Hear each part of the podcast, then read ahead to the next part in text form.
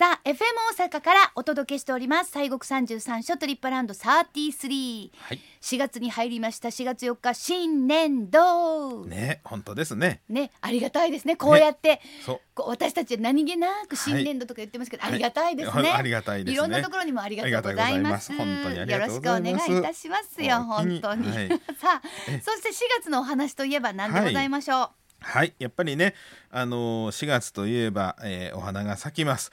お花が咲くというと我々仏教の業界でいきますとお釈迦様のお誕生日ということでございましてね、うん。えー4月8日がお釈迦さんのお誕生日でございます、花祭りとかね乾物絵なんて言ったりします。乾物絵、はい。ほうほうほうえー、漢って難しい字なんで。これはこれははい。あんまり他使いませんよ、はい。これは、いえ漢字の説明が難しいんでググってください。そうですね。何しか三髄辺にえーちょんちょ草んちょんちょんちょんちょんちょんちょんはいちょんちょんちょんパッパッみたいな感じはい。正解です。ね はい、それです。はい、であのまあ花祭りと言いますとね4月8日お釈迦さんのお誕生日でございますけれども、はい。まあ、あの乾物絵とかあの仏性絵豪丹絵なんていう風な別の読み方もありまして、うん。えーですからまああのお近くのお寺あなんかにね、えー通られたらひょっとしたら4月の8日に前に看板なんか出てね、はい。あのお花花祭りとか豪丹絵とか仏性絵とか乾物絵なんていうようなのがひょっとしたら町のお寺の中にも、えーあれやあの儀式中かねやってはるかと思いますんでもしね、はい。機会あったらちょっと覗いていただいたりもあーできるかもしれませんけれども。そうですね。いいですね。まあなんかこう出会いが素敵ですよね。そうそうそう、うんうん。はいであのお皆さんまあねあのご存知の方も多いかと思いますが誕生物というてねあのちっちゃいあの仏さんお釈迦さんが天と地を指さしてね、うんえー立ってはるあのお姿に、えーお花のあの飾り付けましたお堂が花見堂なんて言いますけれどもおそれでそこに甘茶をこうジャバーっとかけるというそはい、う。ジャバーっとかけるんですよね。だからなんかあのまあイベントといってはなんですけども、はいはい。あのお子さんなんかはね、そうですね。なんかこうそんなにこうなんかこう体験イベントみたいなの多分ないと思うんですけど、はい。でこういうのできるから、はい。あの親しむ第一歩にはいいかもしれないですよね。ね。こんなお誕生日でね仏さんのお誕生日やからねちっちゃい仏さんにねあの甘茶かけてねあの喜ぶのよおめでとう言うのよみたいななんか入りにはいいかなと思いますけどね。そうです、そうです。ですからねあのまあ世の中ほらクリスマスとか、はいあのありますけどキリストさんのなんてやらもありますけども。だからねよう言うんですよ京都の百貨店なんかにね、うん花町花祭りのね、うんあのまあフェアをやってくれ言うんですけどねそうやね。そんクリスマスなんちゃらバーゲンとか言わんと花祭りバーゲン言うてやって言うてるんですけどね、うんなかなかね 夢叶わず今夢のところ叶わ。ないんですよ ちょっと悲し残い話でねね。まあでも甘茶をかけると。そうなんですね。まあ甘茶っていうのはね、あのお釈迦さん生まれた時に甘露の雨が降ってきたっていうふうなことで、はあ。あの山アジサイの一種のね、あのまあ葉っぱを蒸してもみもみして乾燥したのが甘茶の原料でございましてね、はい。本当に甘いんです。うんうん、はい。そうですよね。本当に甘いですよね。あのコロナの前それをうちでもやりましてね。清水でもあの甘茶かけてそのお茶を皆さんに、えーお接待で飲んでいただいておりましたけれどもうん。外国の方なんかこれ飲んでこれは一体何やいでびっくりしはるんですけどね。はいはい、はい。あの日本人の方でもこれお砂糖入れどんだけ入れてるんですかとかね。あるんですけれどいやいやこれはもう天然の甘さですっていうね。うん。まあそんなことを言うたりしておりますけれどもね。はい。はい。さあそんな中でも、あの京都第五寺の、そうですね。あの醍醐寺さんと言いますとあのまあなんせ、えーまあ、花祭りあのおおまあ、花祭りというのもそうですが桜のお名所という意味でもここの醍醐寺さんは有名なんですね。ね。はい有名なね。うん、あはい。のまあそれこそあの太閤さんがあの、えーお花見をしたとかねうんいろんなまあありますけれども、はい。えーこのお醍醐寺さんでございますけれども京都の市内にございまして第11番目のお札所ということでございますけれどもね、まあ、古くからこの霊山とされます醍醐山という山全体がまあ言ったらお寺なんです。で山のてっぺんの方に、まあ、上醍醐と言いまして、えー山の下の方が下醍醐というふうなことで、えー言うておりますけれど上も。醍醐と下醍醐がある。そうなんですね。であの平安時代874年えー、弘法大師さんの孫弟子さんにあたります、えー、利元大師正坊さんがですね修行中にこの山中でお水冷泉を発見されました。これが第五水と言いましてねいまだにこうちゃんと湧いとるんですが、第五水が。はい。えー、でそこにこの純定観音さんと如意輪観音さんをお祭りされたというのが始まりでございまして、うん、えー、お札所のご本尊としましてはこの純定観音さんが、まあ、ご本尊さんということでございましてね。はい、はい。えー、そうなんです。であのまあ、今この第五水も今コンコンと湧き出ておりまして普通にあの皆さんあの確かねこのボトルでもあのお求めになれるかと思います。えー、はい、まだ湧いてるんや。そうですよ。やっぱりね、ね、観音さんにはお水が大体セットなんですね。ああ、はい、ねそうなんですよね。そう、ね,、かそんでこの純定観世音菩薩は、はい、あのー、西国三十三所では、はい、たった一つの観音様そうですね純定さんはいあの純定さんっていうのはですね純定観音さんっていうのはあの、まあ、症状とかあの母性お母さんっていうかねそういうふうな、まあ、象徴の観音さんということで、ね、はい、うん、あの子授け安産とのご利益があるということで特にこう信仰がされているというようなのがこの純定観音さんでございます。うん、でこの上大悟と山の上のねところに純定堂に、はい、この純定観音さんお札所の仏さんとしてそちらにお祭りされておりました、はい、えー、しかしながらですね残念なことに2008年えー、落雷によりましてお堂が消失をしてしまいまして。そんなめっちゃ昔の話じゃないですね。そうなんですよ。まだねそう、もう十何年前ぐらいですか？そうですね。はい、うん、あの記憶に新しいところでございますけれども、はい、でまあ残念ながらお堂が消失してしまいましたけれども現在は、うん、あの山の下の観音堂に、えー、観音さんご本尊さんがご先座されておりまして、はい、えー、毎年5月の18日を中心としまして1週間えー、5月15から21ですよね、はい、にわたりましてご開帳があされております。で今現在はその、まあ、醍醐寺のあの上の方は山の上の方はまあそんなことで、えー、農協につきましてはあの下醍醐その下のですね山の下の観音堂にて、えー、この農協はあ受け付けられておりますんで、はい。はあ、だからもうお山にビャーっと雷が落ちたんですね。うん、あのね雷も怖いんですよ。本当。お寺雷でその消失とか、うん、あ。ありますあります。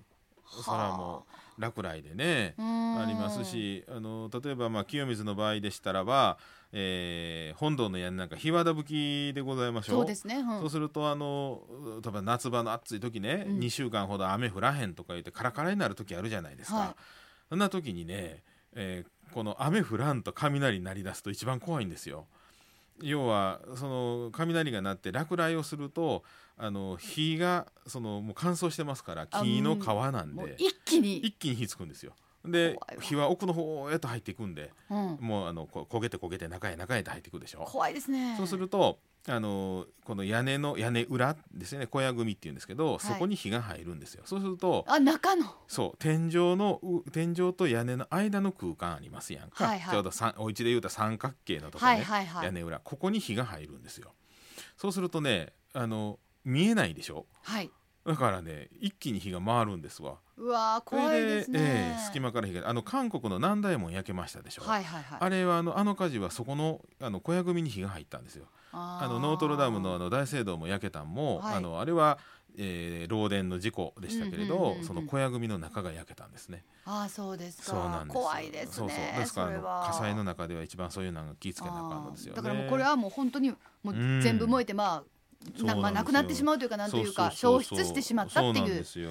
でまあたまたまご本尊さんはその時ね、うん、海外に展覧会があってね出たはったんですってでご本尊さん助かってたようでございましたけどね、うん、まあでも一応その神大悟、まあいけることはいけるわけなんですよね。そうです。はい。今のまあ言うたら、えー、一時はちょっとあの登れなくなってたんですけれども、はい、一応あの上まで上がれんことはないんですが、はい。えー、まあ結構大変です。あそうですか。山登りが。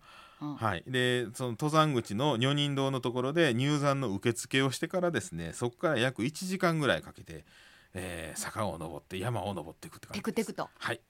えー、途中にお滝があったりしますけれどね、えー、お滝が見つけてあもうすぐかと思ったらまだそこからまだ先ありますんでね。はい、でも今は下の方にいらっしゃる、はい、そうです、はい、だからまあそれをどう捉えるか、まあそうですね。で山の上にはまだあの薬師堂とか海山堂如意林堂清流宮なんか拝殿なんかもねまだ国宝国の重要文化財の建物がございますんで。ああ、そうですか。そうなんですよ。まああの、い、やもうもちろんガッツのある方はねそうそうそう。そうやって下に言い張りますけれども、はい、やっぱり神大悟、もう行かなきゃそうなんです。方なんです、ね、でまあこの大悟さんから登る方法ともう一つはねあのその、えー、隣の岩間寺さん。